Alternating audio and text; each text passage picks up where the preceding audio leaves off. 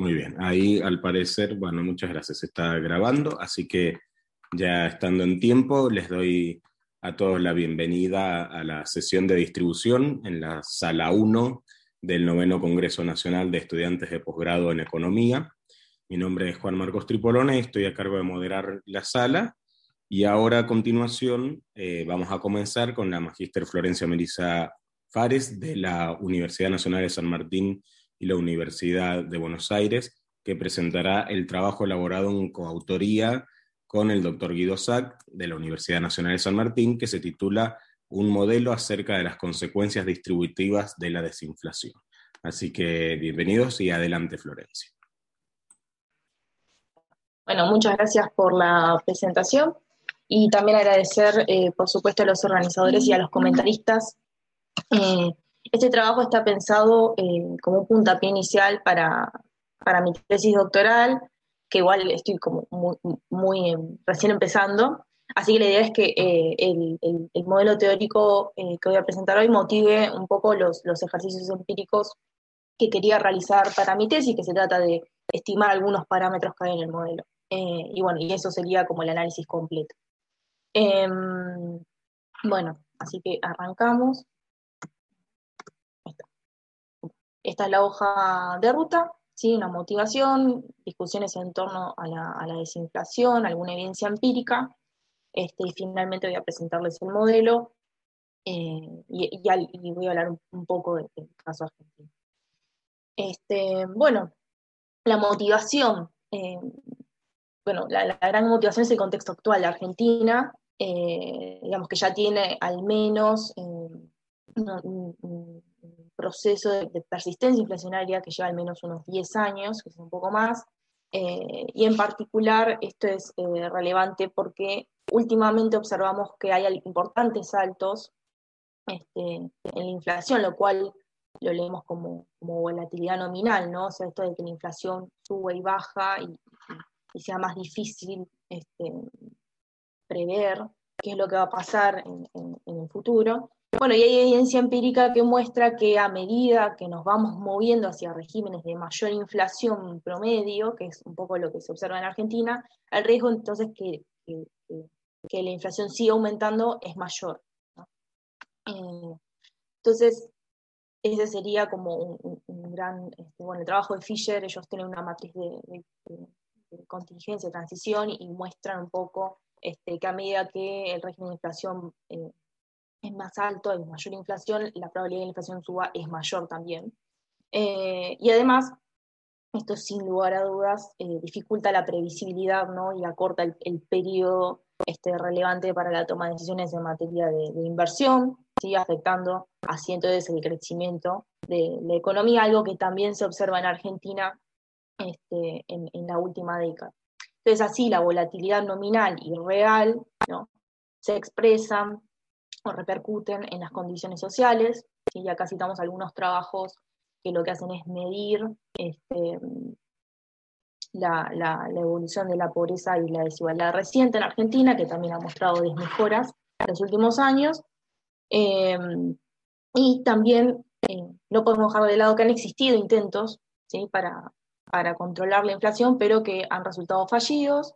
Y en particular estos trabajos que citamos acá tienen eh, o hacer referencia al, último este, intento más, eh, más concreto, el tema de, la, implementación de las metas de inflación, resultó fallido, bueno, explican un poco por qué esa estrategia falló y tiene que ver con la inconsistencia en las dinámicas, ¿sí? entre, eh, digamos, de, la economía que se dio en ese momento, ¿no?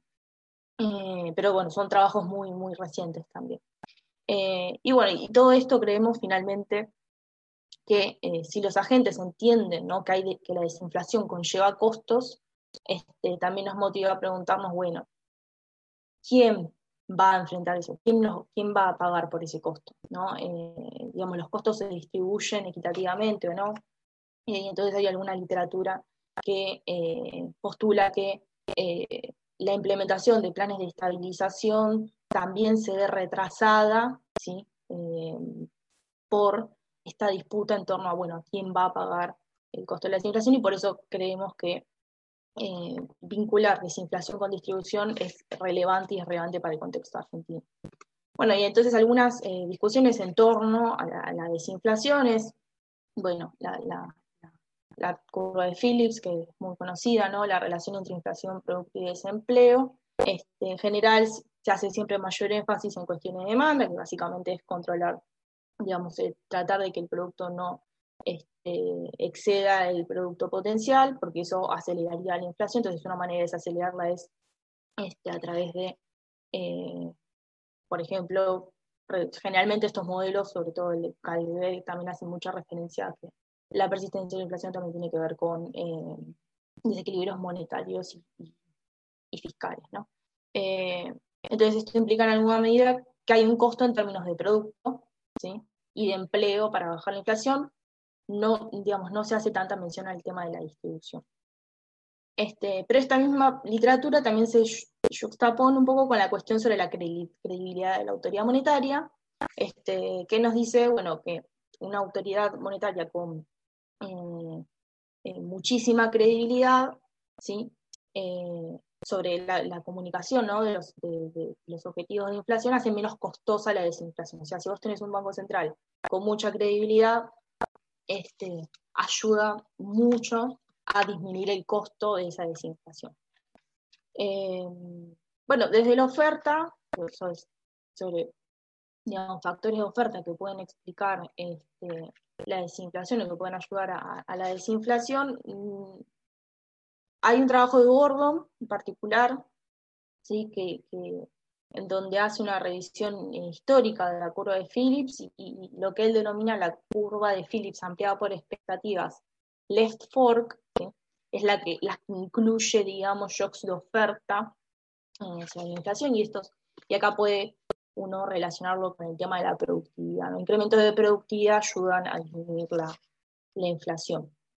Y lo que nos pareció menos discutido eh, es esto de los costos de la desinflación en términos de la distribución, y creemos que esto último es lo que dilata la implementación de un plan de digitalización, eh, y es lo que me parece que en algún punto dan cuenta de esta persistencia ¿no?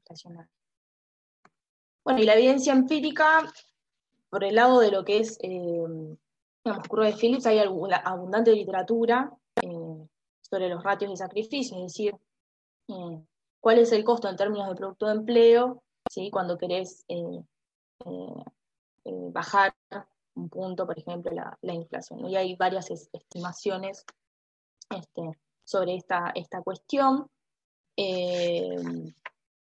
de hecho, este, acá también se vuelve crucial, digamos, porque como son algunos estudios de caso, hay algunos aspectos en la implementación de los programas que son cruciales.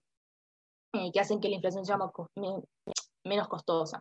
La mayor credibilidad del Banco Central, ¿sí? la mayor velocidad de la inflación, la mayor apertura de la economía, eh, la, digamos, la desindexación en algún punto también y el nivel inicial de la inflación. ¿no? Eh, cuanto menor es el nivel de inflación inicial, menos costoso es la desinflación.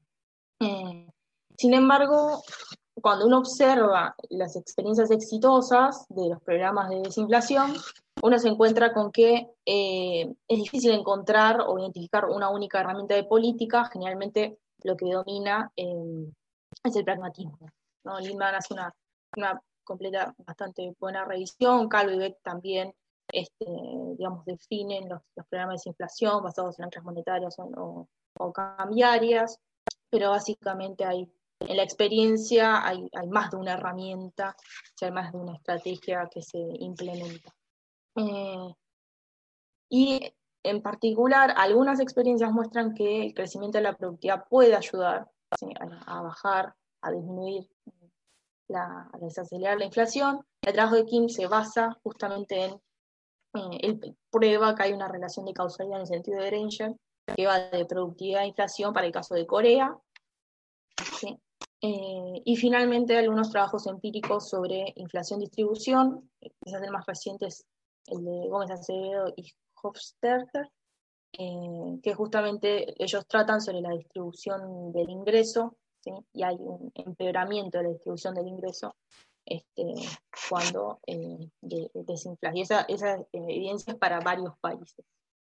Eh, entonces, pasamos al, modelo.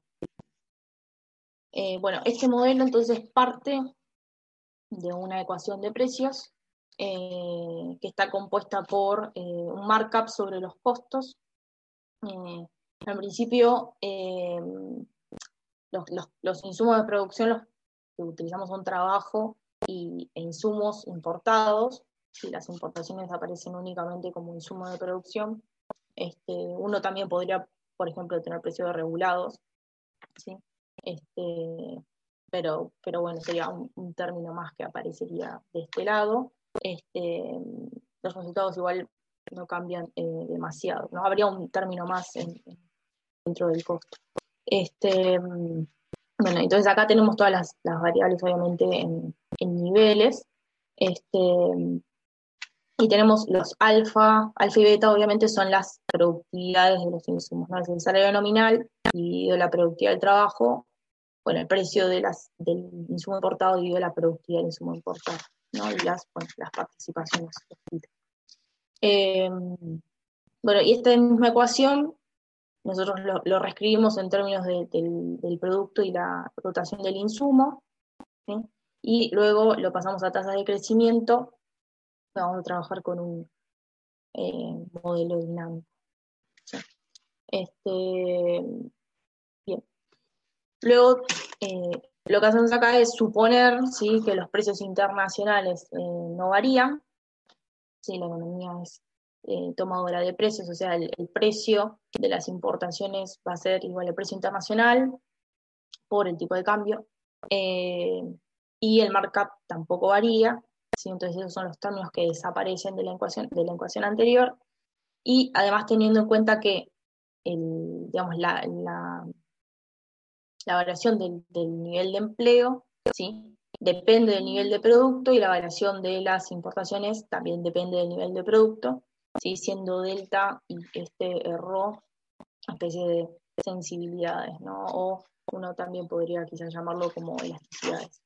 Eh, entonces, nuestra ecuación 5, reemplazando con, estas eh, funciones que tenemos acá, sí, nos queda como que el nivel de precio de inflación depende de los salarios nominales, del tipo de cambio nominal, del nivel de producto, ¿sí? Ahora, esto, el, digamos, el efecto este, final que va a tener el producto sobre la inflación depende un poco de los parámetros que, tenemos en la, ecuación 8. Y después nosotros este, vamos a retomar esto cuando hablemos de casos específicos, donde hacemos ciertos supuestos sobre, sobre los parámetros. Y de esta misma ecuación uno puede obtener la evolución del salario real, ¿sí? este, que es la ecuación 9, donde básicamente este, el salario real mantiene una relación inversa con el tipo de cambio real, ¿sí? depreciación real, entonces va a caer el salario real, y con el nivel de producto, eh, nosotros acá lo, reescribimos en términos de las productividades, ¿sí? por eso acá tengo como la productividad, y, me parece bastante lógico, digo, el salario real mantiene una relación positiva con la, la productividad, incrementos de productividad hacen que el salario real crezca. Este, bien. Por otro lado, la regla salarial, cómo se definen los salarios nominales. Eh, nosotros eh, utilizamos una curva de Phillips que tiene en cuenta expectativas de inflación y adicional por el output gap. Eh, y en particular, cómo tomamos las, las, cómo tomamos las expectativas. Este, tomamos como un promedio ponderado entre el objetivo de inflación del Banco Central y la inflación del periodo anterior. Eh, esto lo tomamos también del, paper de Bonfin y Rudebush.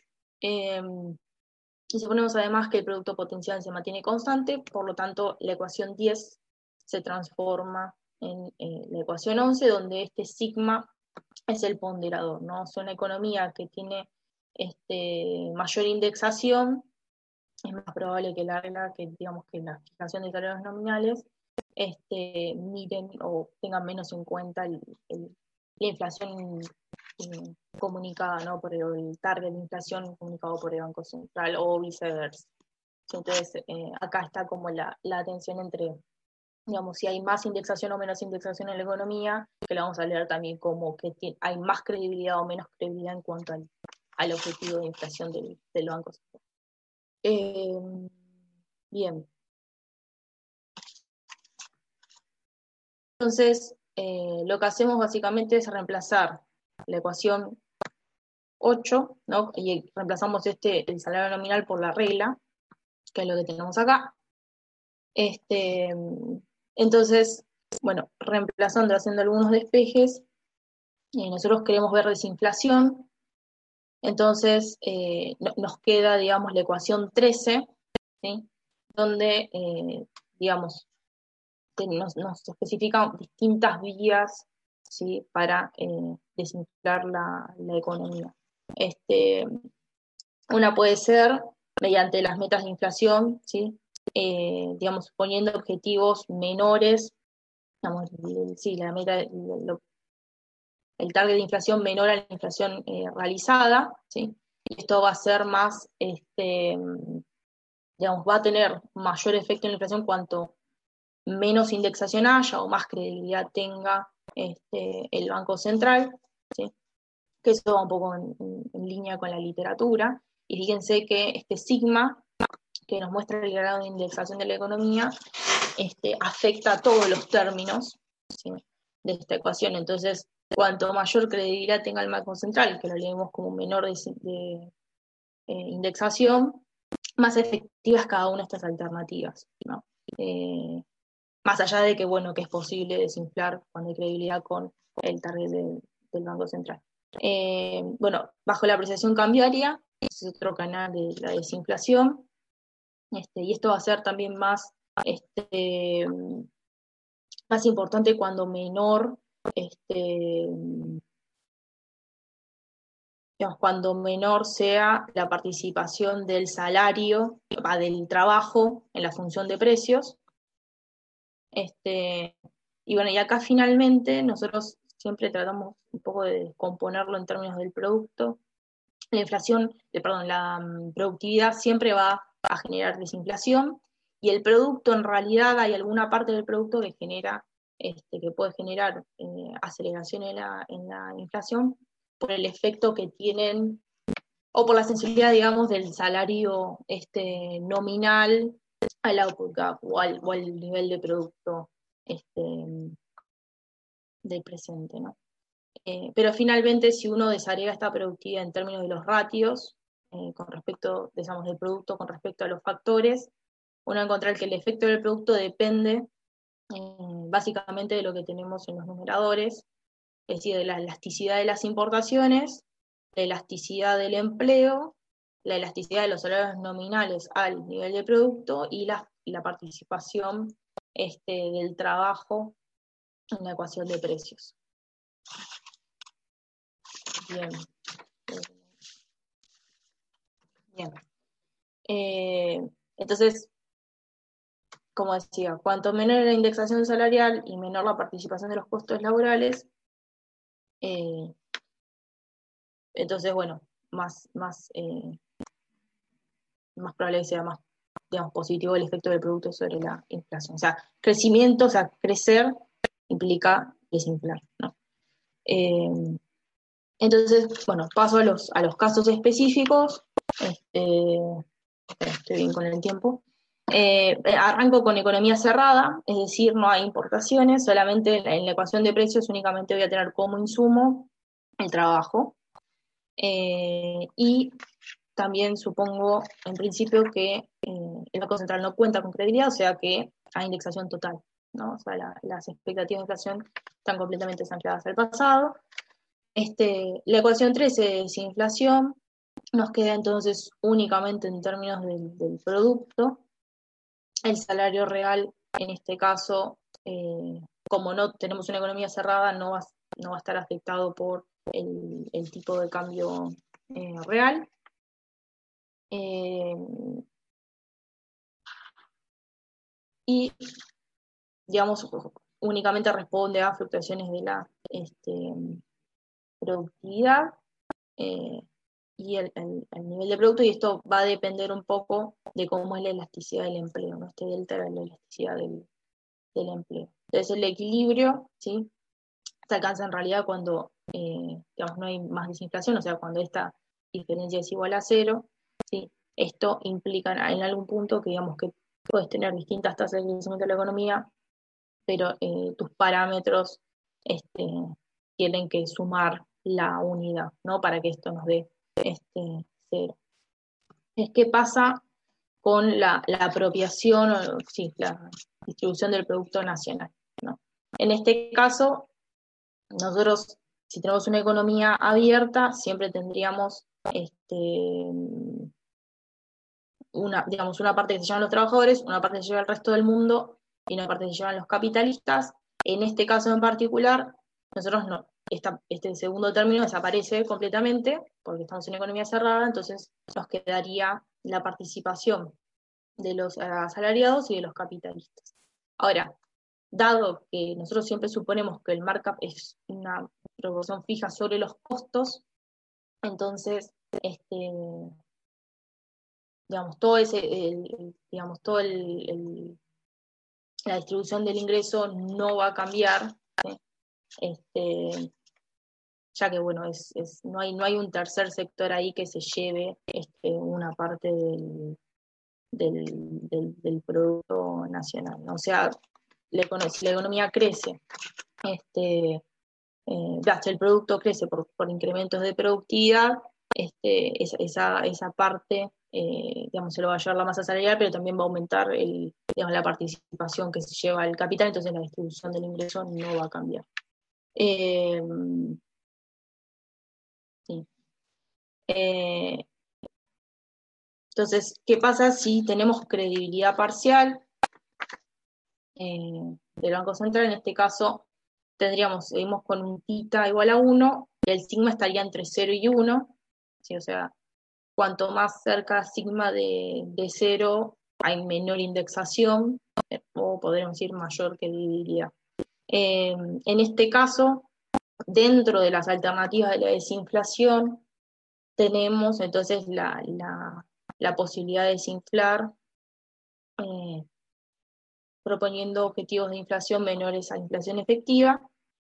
Y además el hecho de que haya alguna credibilidad sobre el Banco Central también hace eh, más potente o sigo potencia este, el efecto que tiene el, producto de la desinflación, si estos parámetros sean menores, la suma de estos parámetros sea menor a uno, y también obviamente potencia el, efecto que tiene eh, la propia eh, meta de inflación. Desde el salario real, como no depende de la, de la meta, eh, sigue la misma formulación anterior y lo mismo va a pasar con la distribución de ingresos que se va a mantener inalterada, ¿sí? que se llega, digamos, a un resultado este, similar al, al, anterior. Entonces, lo, más interesante quizás es, es, lo que viene ahora, que es la economía abierta, eh, y arrancamos también sin credibilidad del Banco Central. Entonces, en este caso, la alternativa, entonces, para las alternativas para la desinflación eh, son más amplias, o sea, tenemos también el tipo de cambio. Eh, bueno, y obviamente, como decíamos antes, depende un poco de la participación que tenga el, trabajador, eh, perdón, del trabajo en la ecuación de precios y de las elasticidades este, de importaciones, de empleo y del salario con respecto al, al producto, salario nominal. El salario eh, real, este, entonces ahora sí, además de eh, mantener una relación con la, con la productividad, mantiene una relación inversa con el, tipo de cambio real. Eh, Florencia, quedan cinco minutos. Bueno, gracias. La distribución del Producto Nacional, entonces, está entre, entre digamos, la economía doméstica, los, los residentes que son trabajadores y los capitalistas y el resto del mundo.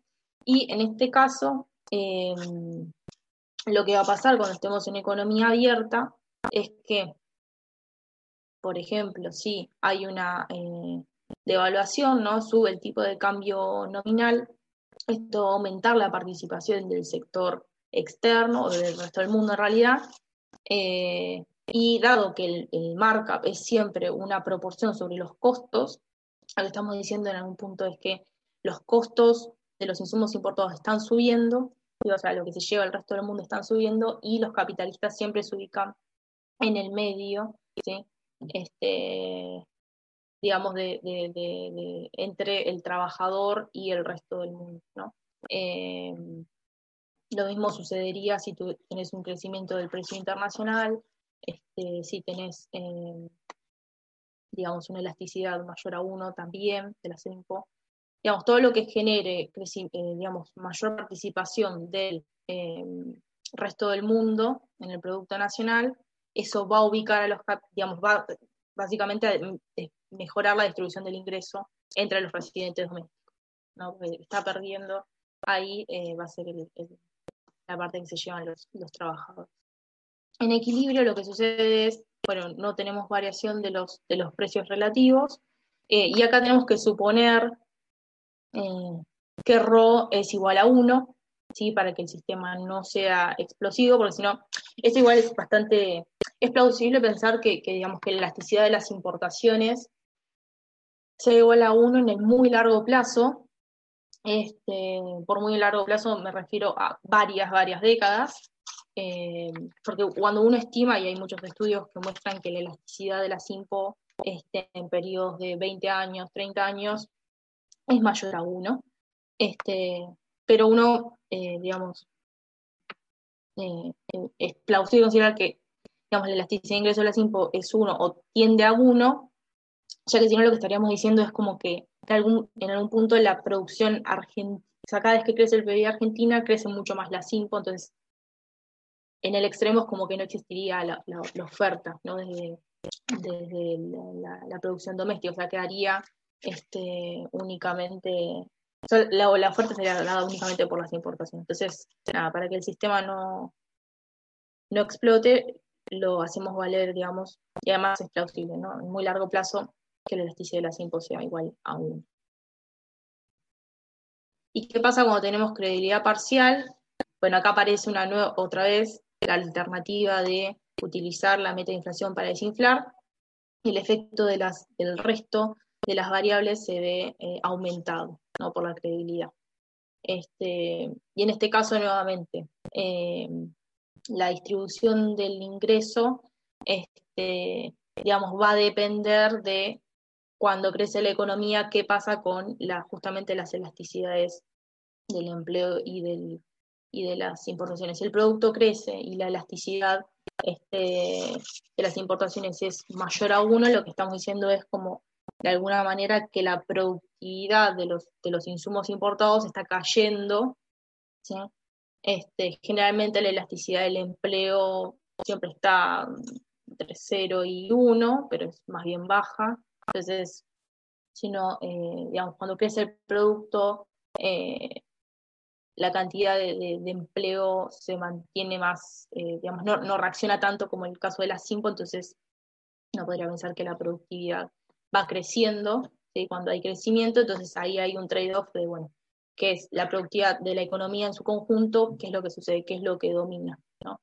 Este, y el efecto, y además, también cuando crece el producto decíamos que crecen los salarios nominales, entonces ahí hay una tensión, ¿sí? Para determinar cuál va a ser el resultado final en cuanto al, al crecimiento. O sea, para crecer, o sea, en este modelo, digamos, lo que, lo que se obtiene es un crecimiento eh, digamos, para desinflar se necesita crecimiento, se necesita crecimiento por el lado de la productividad, y que ese crecimiento por el lado de la productividad, eh, digamos, va a ser más, digamos, tiene que, hay varios elementos, tiene que, la productividad del, trabajo tiene que crecer mucho más de lo que cae la productividad de los insumos importados y de lo que aumentan los salarios nominales por crecimiento del, producto.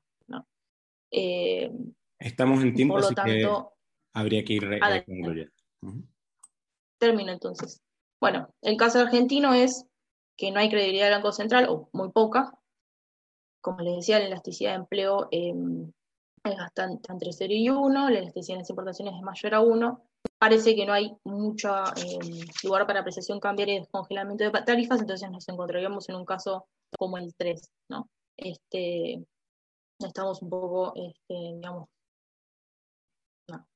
complicados, digamos. Hay pocas alternativas para, para encarar el proceso de desinflación, al menos en, en inmediato. Este, bueno, entonces la, falta de credibilidad de Banco Central es más costosa la desinflación y sobre todo en términos de distribución del ingreso. Esto también se lee como una economía con mucha indexación, lo hace también más eh, costoso, más doloroso. La experiencia también muestra que primero habría que estabilizar, o sea, tener una tasa de inflación que aunque sea alta, se pueda predecir, ¿no? Que sepamos que si, vamos a tener 40% de inflación, bueno, todos los años sea lo mismo, ¿no? Que vaya y venga, y después de eso entonces desinflar, pero obviamente ahí empiezan los problemas de coordinación, ¿no? Eh, entre precios, salarios, tarifas, tipo de. Entonces, finalmente, futuros pasos es incluir una condición de equilibrio externo, yo acá nunca le de expo, pero por ahí es bastante, me parece relevante, sobre todo si uno habla de las importaciones, y quizás hacer alguna distinción entre sector transable y no transable también, ¿no? para ver heterogeneidad dentro de los sectores productivos. Así que, eso es. Bueno, muchísimas gracias Florencia y felicitaciones a la magíster Florencia Melissa Fares y al doctor Guido Sack por la presentación de la ponencia Un modelo acerca de las consecuencias distributivas de la desinflación. Eh, por supuesto les hacemos nuestro aplauso virtual con, la situación que tenemos de, la digitalidad y abrimos el espacio a las preguntas. Así que cualquiera de los participantes que quiera hacer una pregunta, eh, las pueden, la pueden escribir en el, chat para, luego ordenarlas, pero si tienen alguna pregunta ahora espontáneamente, este, pueden habilitar el micrófono y con gusto la realizan.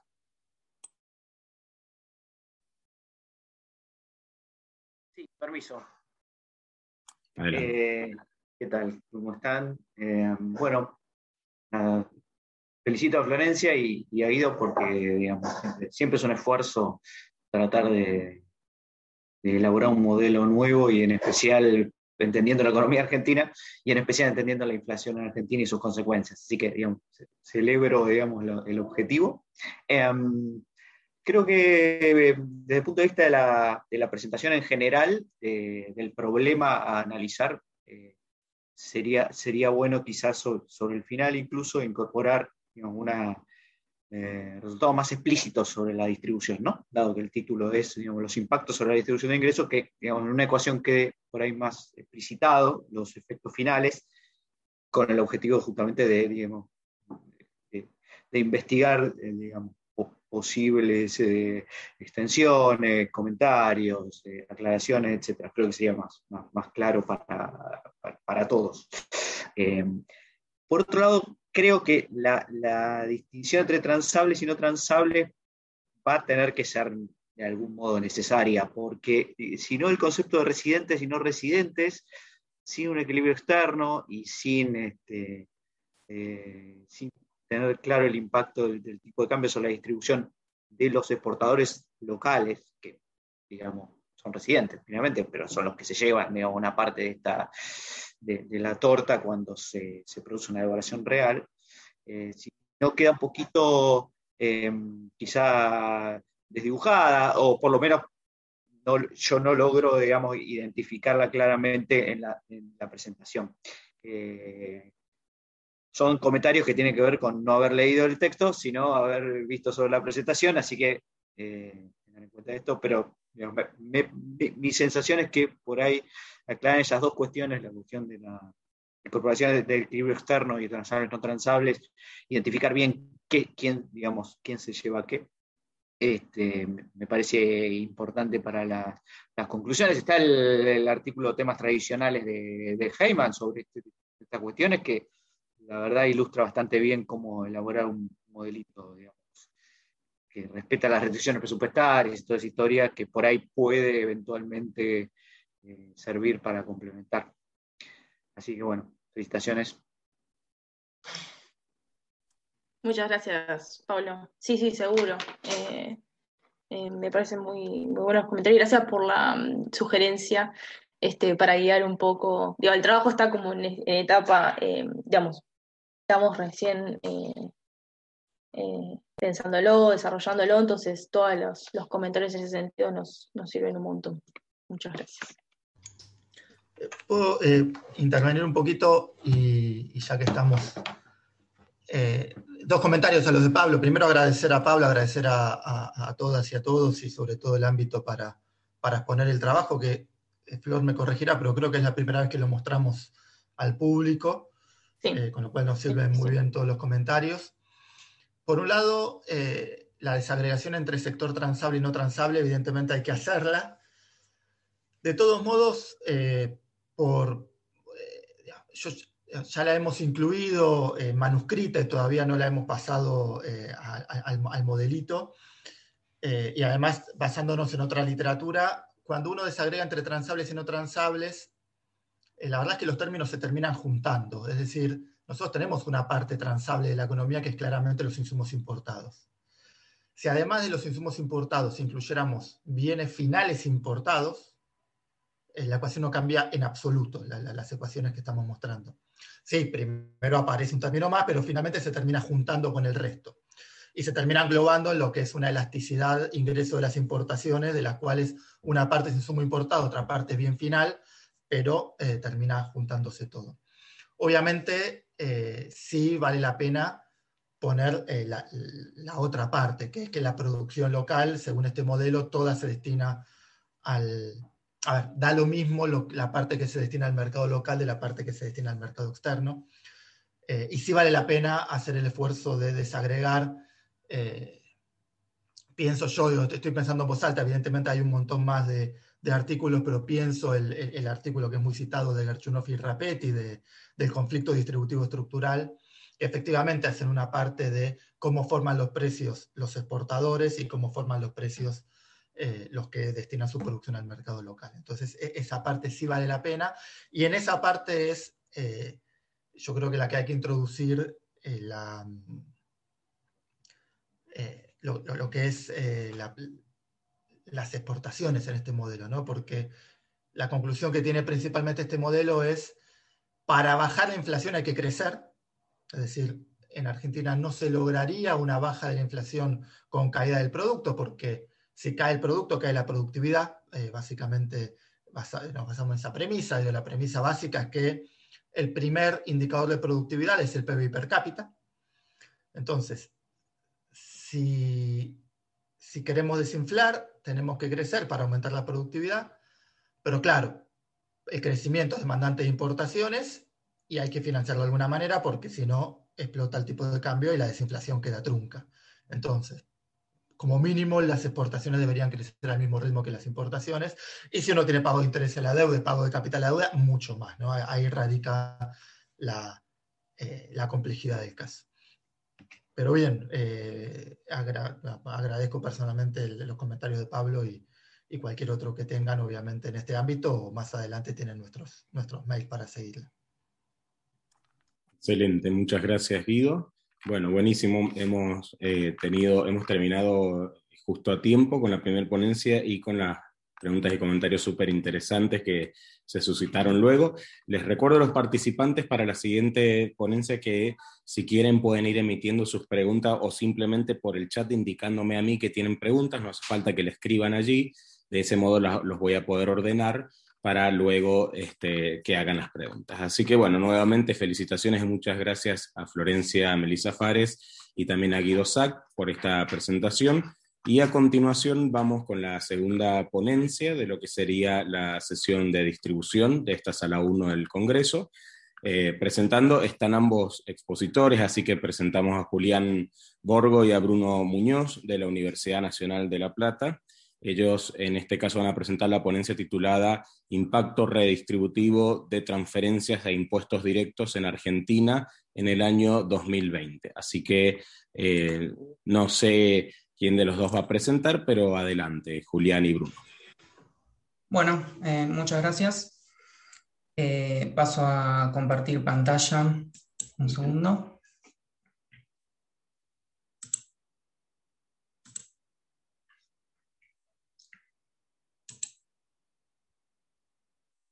Eh, a ver si ahí se ve como presentación completa. Bueno, buenísimo. Eh, bueno, sí, este trabajo eh, surgió con Bruno en el marco de, la maestría en economía de, la Universidad de La Plata, en una de las materias, economía de la distribución. Este, bueno, como el nombre lo indica, eh, la idea es medir el impacto redistributivo de, algunos componentes de la política fiscal durante el año 2020 y también hacer algunas comparaciones con, con el 2019. Eh, más o menos la, el orden de la presentación, yo voy a, presentar los objetivos y motivación del trabajo y un poco la metodología, este, y después Bruno va a seguir con los resultados y, y las conclusiones. Así que bueno, arrancamos. Eh, primero los objetivos y la, y la motivación. Eh, bueno, el principal objetivo es, justamente eh, eh, la medición de la incidencia distributiva. Es un trabajo básicamente empírico donde medimos cuánto cambia la, desigualdad de los, del ingreso, de los ingresos de mercado de la población de Argentina luego del accionar de la política fiscal a través de los impuestos y las transferencias. también vamos a tratar de analizar la diferencia entre lo que fue el impacto redistributivo de la política fiscal en el año 2019 y, el año 2020 y diferenciar el, efecto redistributivo de cada componente de la política fiscal. O sea, eh, nosotros a lo que vamos a llegar es a distintas instancias de ingreso de la, población, ingresos de mercado, ingresos luego de pagar impuestos y el ingreso disponible, y, vamos a obtener la, la distinta distribución del ingreso de, de, cada una de estas instancias, digamos. Un poco la motivación del, trabajo es que, en primer lugar, la redistribución de los ingresos es eh, obviamente uno de los objetivos de la política económica y, digamos, creemos cierto consenso en eso, de que eh, uno de los objetivos de, la política fiscal es reducir la desigualdad generada por los ingresos de mercado de la población. Este, por otro lado, también hay eh, mucha diferencia en el impacto redistributivo que tiene la política fiscal entre los distintos países. Ahora vamos a ir un poco a eso de evidencia previa sobre, sobre este tema. Eh, así que un poco también nos interesaba ver en qué situación estaba Argentina en los últimos años en este punto. Y también nos pareció relevante, eh, dado los cambios que hubo a partir de, bueno, de la pandemia en el año 2020, que hubo importantes cambios en la política fiscal, fundamentalmente en transferencias, ver qué impacto tuvo eso en, la distribución del ingreso. Así que bueno, algunos comentarios básicos sobre la, sobre la redistribución del ingreso como eh, objetivo de la, política económica. Eh, un poco de qué depende esto. Bueno, por un lado, eh, del monto de los impuestos recaudados, digamos, que permite realizar mayores transferencias a un mayor porcentaje del PBI como a un mayor porcentaje del PBI recaudado como impuestos y, realizado como transferencias, eh, el impacto de la política va a ser mayor. Por otro lado, obviamente la progresividad de la estructura tributaria y análogamente la focalización del gasto, es decir, a una mayor progresividad cuanto eh, mayor porcentaje del ingreso se recauda a medida que aumenta el ingreso de la población, más efectivo va a ser el impuesto, los impuestos en, reducir la desigualdad y lo mismo con el gasto si se focaliza más en las personas de menores ingresos. Vamos un poco a la, o sea, a partir de esta, de esta eh, digamos, capacidad que puedan tener los diferentes países de, tener una mayor recaudación de impuestos, generar eh, una estructura tributaria progresiva y luego tener mayores recursos para transferir bien focalizados, esto genera diferencias en la, capacidad que tienen los estados de redistribuir los ingresos de mercado. Vamos un poco a eso ahora. Eh, estos gráficos están tomados de, otro trabajo que es de, Goni y otros, y otros autores, es un paper del Banco Mundial del año 2008, eh, donde mostramos acá el Gini del, ellos muestran en realidad el Gini de los países de América Latina del ingreso disponible, o sea, luego del accionar de la política fiscal. Y vemos algo que es conocido, que Latinoamérica es un continente, acá está el promedio de, los seis países de Latinoamérica, mucho más desigual que eh, cualquiera de los países de Europa. pero cuando vamos al ingreso previo al accionar de la política fiscal, es decir, a los ingresos de mercado, vemos que ellos estimaron una, una desigualdad bastante similar entre, o sea, mucho más parecida. Vemos que eh, el Gini en promedio en Latinoamérica está alrededor de, los 50 puntos el ingreso de mercado, mientras que en Europa está también casi cercano a, los 50 puntos. El, eh, el punto es que Europa logra reducir mucho la desigualdad de mercado, llegando a un Gini de aproximadamente 30 puntos, mientras que en América Latina eso es mucho más eh, reducido el impacto de la política fiscal. En este gráfico que ven vamos a ver básicamente lo mismo, pero un poco más actualizado, del año 2017 de, Gómez Sabaini en un documento de trabajo de la CEPAL. Eh, acá lo que tenemos es, nuevamente, en el eje vertical, el Gini del ingreso disponible, es decir, luego de la política fiscal, y el Gini del ingreso de mercado en el eh, eje horizontal. Y la diagonal marca la igualdad entre los dos eh, Ginis. Vemos que todos los países están por debajo de la, diagonal, eso significa que algún efecto eh, redistributivo progresivo tiene la política fiscal en todos los países analizados, pero vemos que los de América Latina, que son los círculos rosas, están bastante cerca de la diagonal, es decir, que logran bajar bastante poco la, desigualdad a través de impuestos y transferencias, mientras que el promedio de la OCDE y de la Unión Europea se encuentra mucho más por debajo. Nuevamente pasan de aproximadamente 50 puntos a 30. Así que bueno, un poco la, idea fue eh, actualizar un poco esta, información para, Argentina para el año pasado y, el año previo a la, a la pandemia, a ver qué cambios hubo en este aspecto y diferenciar un poco en qué efecto tuvieron los impuestos, qué efecto tuvieron las transferencias, cómo se modificó eh, su impacto en, este último tiempo. Así que bueno, vamos a la metodología y, las fuentes de información. Eh, bueno, como es una estimación de, incidencia distributiva, en primer lugar lo que, lo que definimos es la unidad de análisis que, vamos a, a tomar, que esto Típicamente pueden ser los individuos o los hogares, es decir, analizar la distribución del ingreso individual o de distribución del ingreso de los hogares.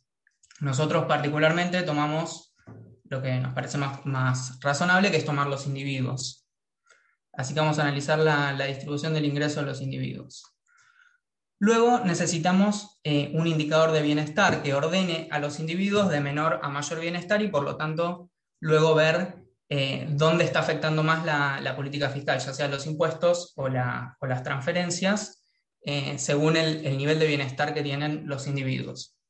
Y el nivel de bienestar, hay dos opciones básicamente para medirlo. Una primera es la más utilizada, que es la, del ingreso corriente como, indicador de bienestar. Esto tiene una ventaja que es eh, una mayor disponibilidad de, de información en las encuestas de hogares eh, esto está, la, variable del ingreso y, sus distintos componentes. Eh, lo que tiene es algunos posibles sesgos por el hecho de que, por ejemplo, hay, digamos, no logra captar la posibilidad que tiene la gente de eh, trasladar consumo o suavizar, digamos, su consumo y su bienestar a lo largo de, de su vida. Y, por ejemplo, no sé, una persona que justo en el momento en que se le realiza la encuesta tiene menos, tiene, no tiene ingreso por estar desempleado, pero va a tener ingreso en el futuro y por lo tanto por ahí mantiene cierto nivel de consumo, o una persona jubilada que actualmente tiene un ingreso corriente más bajo, pero que habiendo acumulado ingreso previo, hoy goza de un bienestar mayor, esto, esta variable no lo capta, digamos. Así que tiene esa desventaja, que para eso está la otra opción, que es una noción de ingreso permanente, que se estima usualmente a través del consumo corriente, como suponiendo que los agentes suavizan su consumo a lo largo de, su vida, su ingreso permanente, digamos. Eh, y esto, la ventaja que tiene es justamente considera esto, la posibilidad de trasladar el consumo entre periodos y sería un mejor indicador de nivel de bienestar de las personas. Pero bueno, tiene la desventaja de que hay mucha menor disponibilidad de información, particularmente en la encuesta de hogares en la PH eh, esto no está disponible, así que requeriríamos una, información de encuesta de gastos. Eh, bueno, por otro lado, nosotros lo que decidimos finalmente es tomar el ingreso corriente, que también permite comparar, con otros trabajos porque eh, es la variable más usualmente utilizada. No es trivial esta diferencia, genera algunos cambios en las estimaciones. Nosotros tomamos el ingreso corriente declarado en la EPH. Este es considerado el, lo ajustamos por, por adulto equivalente al estilo que hace INDEC para medir la pobreza, pero con una escala mucho más simple de adulto equivalente. Eh, de 0,5 adulto equivalente para las personas menores de 5 años, 0,75 para las personas entre 6 y 14 y un adulto equivalente para el resto de, las personas. Luego de esto hay que identificar quiénes pagan los impuestos.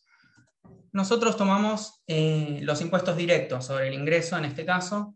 Es algo también como hicieron en su trabajo Goñi y otros autores y Gómez Sabaini, eh, se pueden incluir otros impuestos. Nosotros en este caso tomamos los directos sobre el ingreso, aportes personales que recaen sobre los asalariados formales, lo consideramos eh, un promedio del 17% del, del salario bruto, y luego el impuesto a las ganancias. Consideramos también el que recae sobre los salarios y sobre las jubilaciones. En este caso dejamos afuera los autónomos porque requería es un poco más difícil la estimación, así que, pero bueno, la mayor parte del impuesto a las ganancias es pago por los salarios, así que eh, no había mucho problema con eso. Así que bueno, el, universo de contribuyentes, los asalariados formales y los jubilados.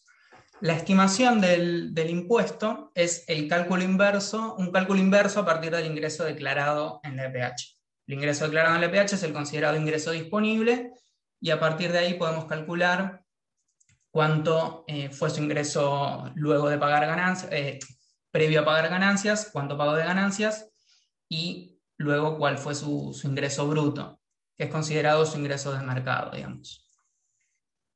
Luego también eh, hay que identificar justamente quienes reciben las transferencias, que eso lo que tomamos son una apertura de entre ayuda social y jubilaciones, que bueno, son variables que están disponibles en la EPH. Entonces, resumiendo un poco la, metodología de la estimación de, incidencia distributiva, tenemos la unidad de análisis los individuos, o sea, vamos a tomar distribución del ingreso individual. El indicador de bienestar es el ingreso corriente por adulto equivalente, lo que se llama ingreso familiar equivalente.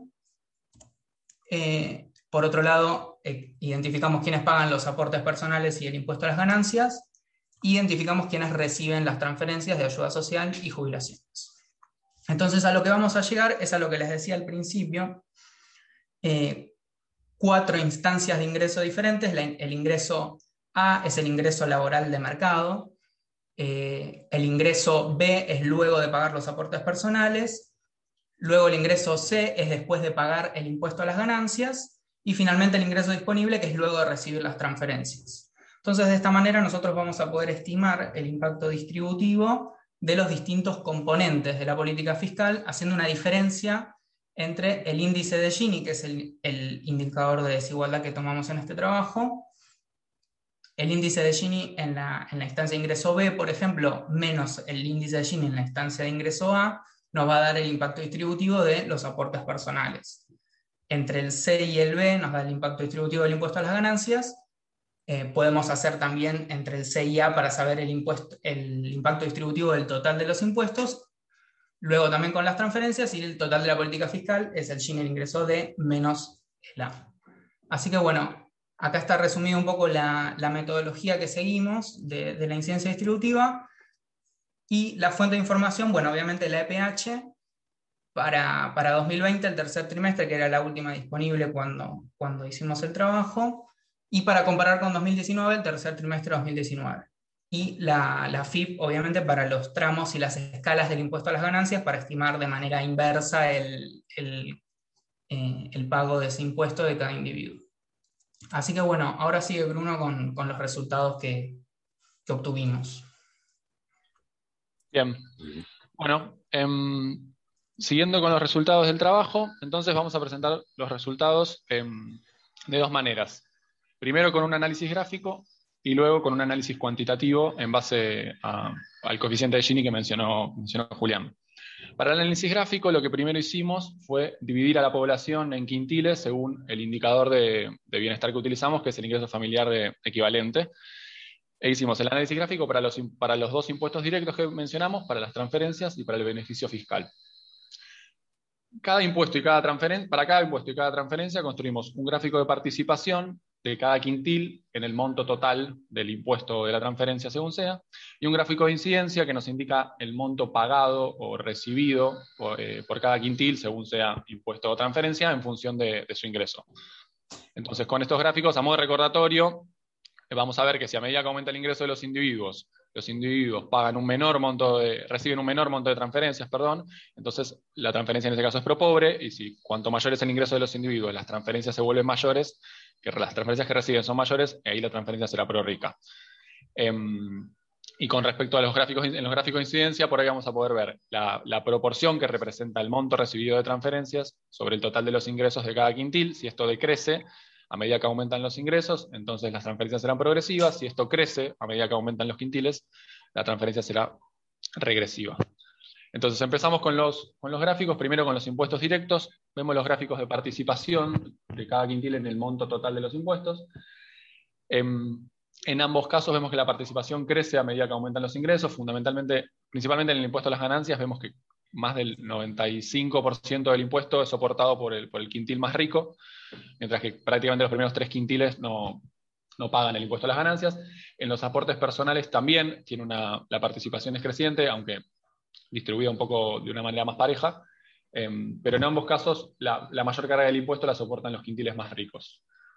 Con respecto a la incidencia, vemos una pendiente creciente en, eh, positiva en ambos casos. Em, esto implica que tanto el impuesto a las ganancias como los aportes personales son soportados en una mayor proporción de su ingreso por los quintiles más ricos que por los quintiles más pobres. Esto podría sugerir, por lo menos desde la interpretación gráfica, que tanto el impuesto a las ganancias como los aportes personales tendrían un efecto progresivo eh, sobre la distribución del ingreso. Eso vamos a, verlo más adelante con el, análisis cuantitativo. Pasamos a las transferencias. En las transferencias de vuelta, el gráfico, los gráficos de participación, en el caso de las jubilaciones vemos que tienen un, eh, claro sesgo pro rico, es decir, que los, quintiles de mayores ingresos reciben un mayor monto de jubilaciones que los, quintiles más pobres. Y en la ayuda social em, em, detectamos como el primer resultado eh, particular o raro. Vemos que el, que el, segundo quintil recibe una ayuda social por casi el, eh, recibe prácticamente el 40% de la ayuda social y es una participación mayor que la que registra el primer quintil, que recibe em, cerca del 20%. Esto es algo que vamos a, profundizar ahora más adelante, pero llama la atención porque quizás esperaríamos una participación decreciente de la ayuda social con, un sesgo más pro pobre, donde los más pobres reciban más, más ingresos. Bueno, en este caso habría un problema de focalización, quizás en la ayuda social, que vamos a, profundizar ahora. Y pasamos a la incidencia. En, las jubilaciones vemos un, efecto quizás más indeterminado, no vemos una, una incidencia claramente creciente o decreciente. Eh, en este caso no podríamos aventurar si es progresivo o regresivo su efecto, pero en la ayuda social sí vemos que la ayuda social como porcentaje de los ingresos decrece a medida que aumentan los quintiles, entonces, de vuelta, por lo menos desde la interpretación gráfica, parecería tener un efecto progresivo. Entonces, em, vamos a concentrarnos en, este, en ese cuadradito que vimos anteriormente, en ese posible problema de focalización que, que había en la ayuda social. Entonces, veamos qué pasó en 2019. 2019, que es la línea gris, lo que vemos es que la participación efectivamente era decreciente. Tenía un claro sesgo pro pobre, donde los quintiles más pobres recibían, recibían mayor ayuda social que, que, los quintiles más ricos.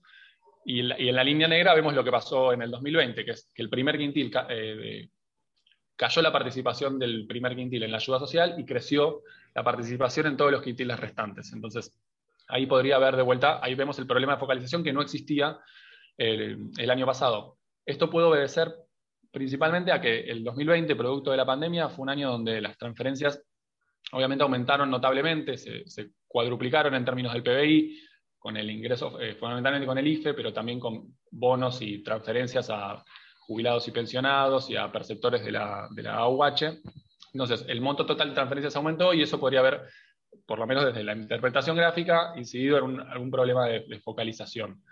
Ahora, cuando vemos la incidencia, vemos que la progresividad de la ayuda social aumentó en 2020. Vemos que en 2019 el primer quintil, por ejemplo, recibía cerca de un 10% de su ingreso en ayuda social y pasó a recibir cerca de un 25 en, 2020. Y este aumento de la incidencia que vemos en el primer quintil, vemos que decrece a medida que, aumentan los ingresos. Entonces, la progresividad, por un lado tenemos un problema de focalización, pero a la vez vemos que, la ayuda social eh, tiene un efecto eh, redistributivo mayor. Bueno, ¿por qué puede estar sucediendo esto? Entonces, nos fuimos a los ingresos y ahí lo que, acá lo que vemos en esta tabla, perdón, es la participación en el ingreso total por cada quintil del ingreso familiar equivalente, y vemos que la participación del primer quintil decreció en casi dos puntos. En el tercer trimestre de 2019 representaba el primer quintil un, 5% del ingreso total, pasó a representar un 2,9%. Esto es una caída de casi dos puntos y es la caída más significativa a lo largo de, de toda la distribución.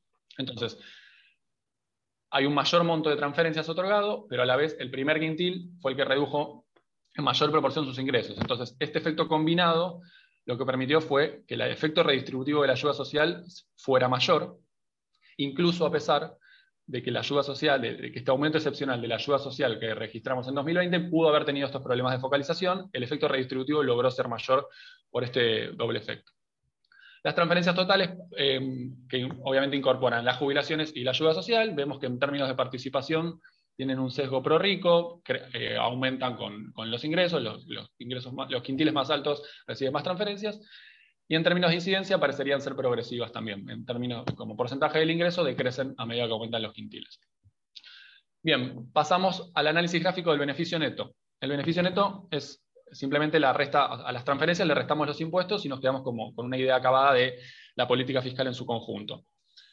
En términos de participación, vemos que la mayor parte del beneficio fiscal la reciben el segundo, tercer y cuarto quintil, tanto en 2019 como en 2020, reciben casi el 30% del beneficio fiscal. Y otra cosa que se destaca es que el primer quintil, la participación del beneficio fiscal para el primer quintil se redujo en 2020, em, mientras que aumentó para el quinto quintil. Si bien el quinto quintil tiene un beneficio fiscal negativo, esto es que tributa más de lo que recibe como transferencias, pero en términos de participación, parecería haberse visto perjudicado el primer quintil y beneficiado el quintil más rico en, la repartija del beneficio fiscal. Con respecto a la incidencia, de vuelta, vemos que la incidencia, del beneficio fiscal aumentó en, 2020 con respecto a 2019. El primer quintil recibía en 2019 cerca de un 20% de su ingreso gracias a a la, política fiscal, pasó a recibir cerca de un 30%, y de vuelta, este aumento de la incidencia es menor a medida que los ingresos eh, van aumentando. A medida que pasamos en quintiles, el aumento, la incidencia es menor. Bien, por último, para terminar el análisis gráfico, nos pasamos a analizar las curvas de Lorenz de los ingresos y las curvas de concentración de los impuestos y las transferencias. Lo que tenemos en el eje horizontal es la proporción acumulada de los, eh, de los individuos de menores ingresos, por ejemplo, en el punto 2 lo que tenemos es el 20% más pobre de la población, en el punto 8 el 80% más pobre de la población, hasta que en el 1 es la, población total. Y en el eje vertical tenemos la proporción acumulada de los ingresos, para el caso de la curva de Lorenz, o de la, la, proporción acumulada pagada de los impuestos o recibida de las transferencias. Entonces en rojo tenemos la curva de Lorenz de los ingresos y vemos que por debajo de la curva de Lorenz se ubican la curva de los aportes personales y la curva del impuesto a las ganancias, la curva de concentración de ambos impuestos. Esto indicaría que ambos impuestos tienen un efecto eh, progresivo o tendiente a igualar, con un efecto igualador sobre la distribución del ingreso. Veamos rápidamente un ejemplo. Por ejemplo, si nos paramos en el 60% más pobre de la población, vemos que el 60% más pobre recibe cerca de un 30% de los ingresos totales, mientras que paga un 20% de los aportes personales y prácticamente no paga el impuesto a las ganancias. Entonces, tiene un efecto progresivo sobre cómo se distribuyen los ingresos. Y si pasamos a la ayuda social, vemos que se ubica por encima de la curva, primero por encima de la línea de perfecta igualdad, lo que marcaría su sesgo eh, pro pobre, incluso a pesar de estos problemas de focalización que mencionamos anteriormente, y también eh, por encima de la curva de Lorenz. Entonces, el efecto sería progresivo también sobre la distribución del ingreso. De vuelta, dijimos que el 60% de la población recibe el 30% de los ingresos, pero a la vez recibe el 80% de las transferencias totales. Quedan cinco minutos, Bru. Bien, ok.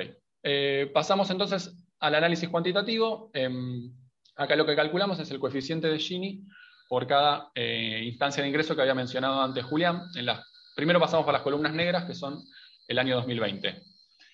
Vemos que en conjunto la política fiscal permitió pasar de una desigualdad mediante el coeficiente de Gini de 49,1 a una desigualdad de un 39,5. Es una reducción de casi 10 puntos de la desigualdad, que es, equivale más o menos a una caída del 20%.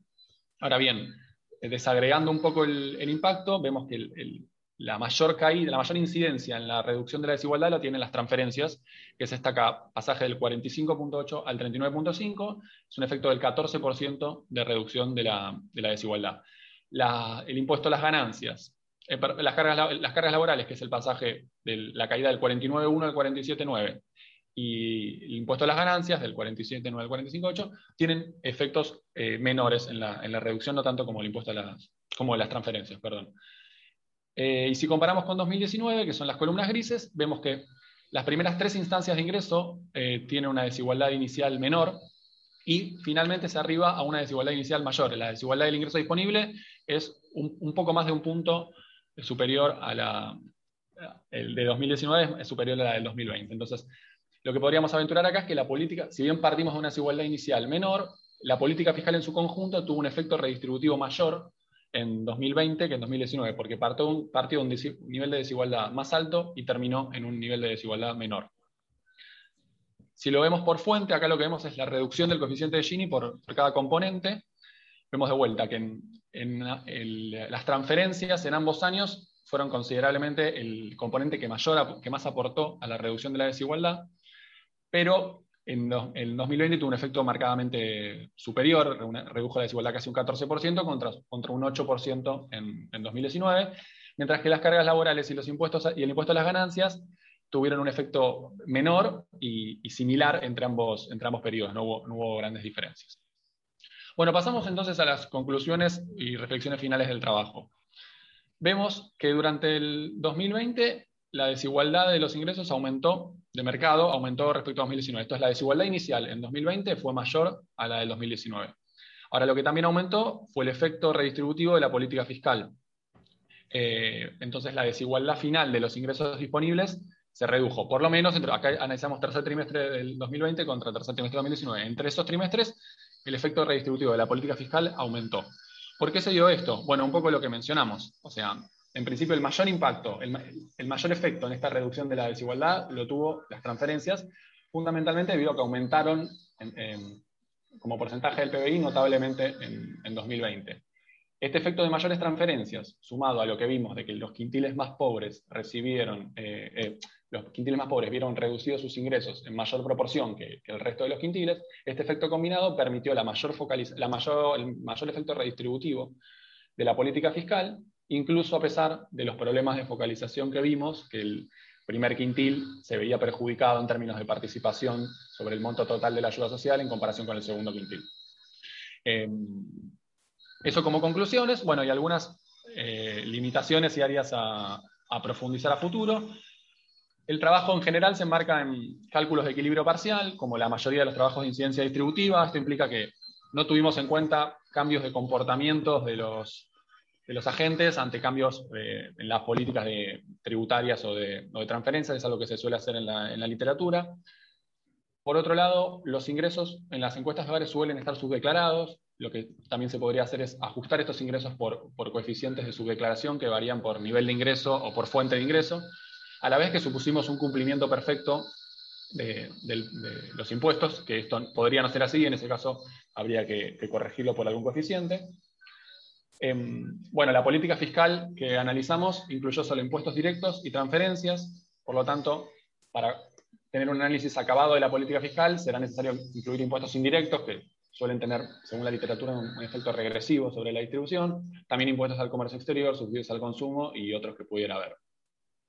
Y por último, queda la pregunta sobre, o sea, dado el carácter excepcional que tuvieron las transferencias en 2020, esto que dijimos que del, ingreso familiar de, emergencia y de las transferencias excepcionales, dado el carácter excepcional que tuvieron, queda la pregunta sobre cuál sería el efecto de la política fiscal si analizáramos un, periodo más largo, ya sea un semestre o un año, donde dicho efecto de las, excepcional de las transferencias por ahí se licuara o, directamente se eliminara y, ver un efecto más puro de la, política fiscal. Em, así que nada, con esto eh, terminamos la presentación. Excelente. Muchísimas gracias Julián y Bruno y felicitaciones y por supuesto un aplauso eh, virtual a la distancia. Eh, Julián Borgo y Bruno Muñoz de la Universidad Nacional de La Plata han presentado la ponencia titulada Impacto redistributivo de transferencias e impuestos directos en Argentina en 2020 en el marco de la sesión de distribución de la Sala 1 del Noveno Congreso Nacional de Estudiantes de posgrado en economía y tenemos un espacio para preguntas al haber terminado súper puntual todos los eh, expositores, por lo cual les agradecemos. Tenemos buen tiempo para preguntas. Antes, eh, quería comentarles que, y en relación a una de las preguntas que hizo uno de los asistentes apenas ingresamos, si se podía grabar, eh, la idea es subir a, YouTube este video de, de, estas exposiciones, pero necesitamos la aprobación de todos los asistentes. Así que si alguien no está de acuerdo con subirlo, por favor, me lo puede indicar en privado, no hay ningún problema. Digo, no hace falta hacerlo público, con que me lo indique a privado es suficiente si no están de acuerdo y en ese caso no se subirá. Eh, dicho lo cual, abrimos el espacio para preguntas para, para cualquiera de los asistentes que quiera hacer una pregunta o comentario también o devolución sobre este trabajo.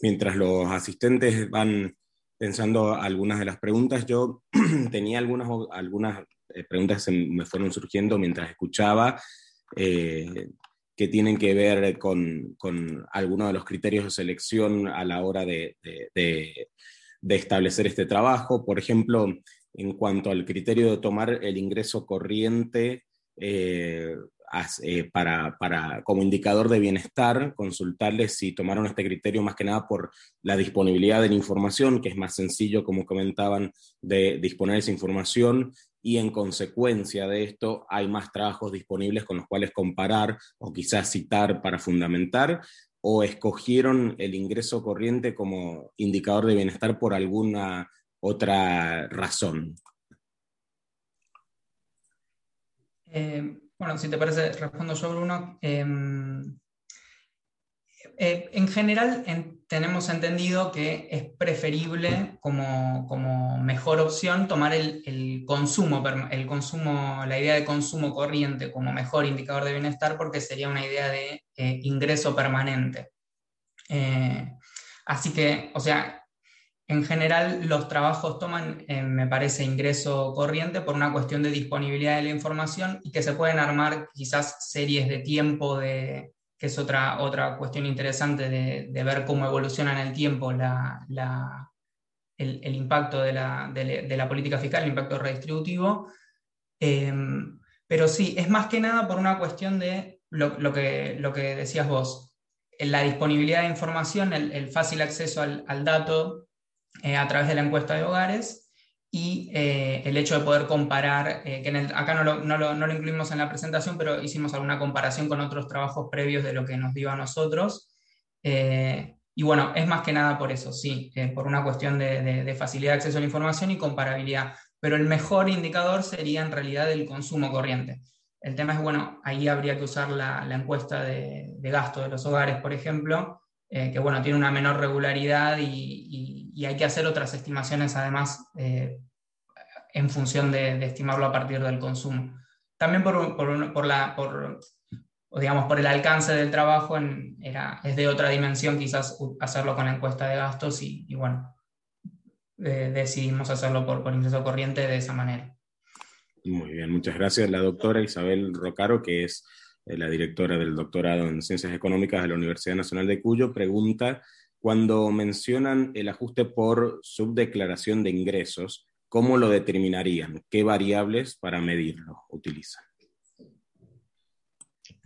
Eh, no, es algo que, queremos hacer para continuar el trabajo. Eh, vimos que en otros trabajos relacionados con la... No, me acuerdo ahora exactamente cuáles son los factores que determinan la, subdeclaración, pero otros trabajos de incidencia distributiva lo que hacen es eso, corregir los ingresos los hacen o sea, los corrigen en función del, nivel de ingreso, es decir, en función de qué quintil pertenecen y, en función de la fuente de, los ingresos. Em, esos como que son los dos principales factores que toman en consideración para, corregir la, subdeclaración. Eh, como asumen, asumen que cuanto, mayor, eh, son los, cuanto mayores son los ingresos, mayor es la subdeclaración eh, en términos generales, pero es algo que se, que se usa frecuentemente en la, en la, literatura. Nosotros por cuestiones de tiempo no nos dio, no lo hicimos, pero, pero es algo que se, debería hacer. Muchísimas gracias.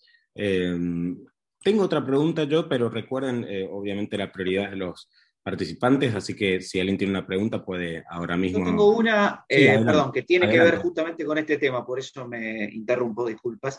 Em, digo, una de, las, de las limitaciones más, eh, digo, siendo que la elección de los datos de alguna manera ¿no? y encontrar información fidedigna es como clave para estos resultados en general distributivos, y, digamos, trabajando en algunos temas relacionados con esto, me encontré con dificultades importantes, igual que ustedes seguramente, eh, pero que creo que, digamos, las, este, las sobrepasaron razonablemente. Eh, cuando uno quiere ver las cuestiones más dinámicas de largo plazo o, los impactos de los efectos sobre, sobre el patrimonio y ese tipo de cosas, la cosa se hace un poco más difícil porque uno debería tratar de mirar un poco más la riqueza, ¿no? Y que es como la variable distributiva quizá más, más, importante eh, para, analizar ciertos aspectos. Eh, quizá no tanto en el trabajo este específico de ustedes, pero digamos, como determinante de largo plazo me parece súper relevante. Entonces, la, la, pregunta concreta es si en la experiencia de ustedes, de la búsqueda de datos, de la búsqueda de información, eh, de distintas fuentes, en algún momento se cruzaron o tienen esperanza, digamos, de cruzarse con algún indicador de riqueza eh, en Argentina o de una proxy que crean, que crean relevante o, estamos hablando de, algo que todavía le faltan muchos años? ¿Cuál es la perspectiva que ustedes tienen respecto de esto, si es que tienen alguna?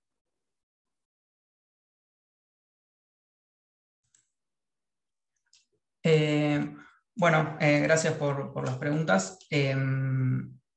¿Cómo es? Sí, efectivamente, eh, claro, es uno, de los determinantes seguramente más importantes de la, distribución que observamos en el ingreso, la distribución del patrimonio y, por ejemplo, también la distribución de la propiedad del capital y, de, y también del capital humano, digamos, que es lo que luego permite acceder a, ingresos mayores.